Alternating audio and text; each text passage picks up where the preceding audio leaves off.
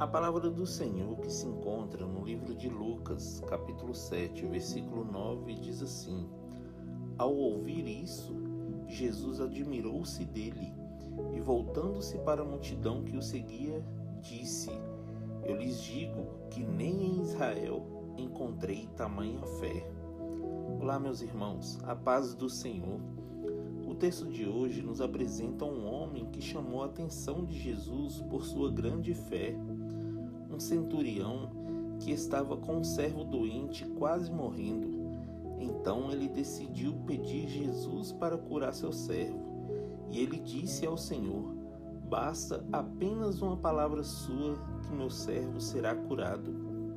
Nós precisamos confiar, queridos, que apenas uma palavra do Senhor é suficiente para nós recebermos o nosso milagre.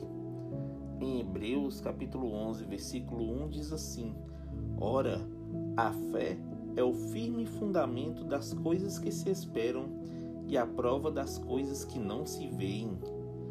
Mesmo que as coisas pareçam difíceis e você não possa ver a saída, tenha fé em Deus, queridos, pois a fé é a certeza de que haveremos de receber aquilo que esperamos. Amém? Que Deus abençoe você, sua casa e toda a sua família.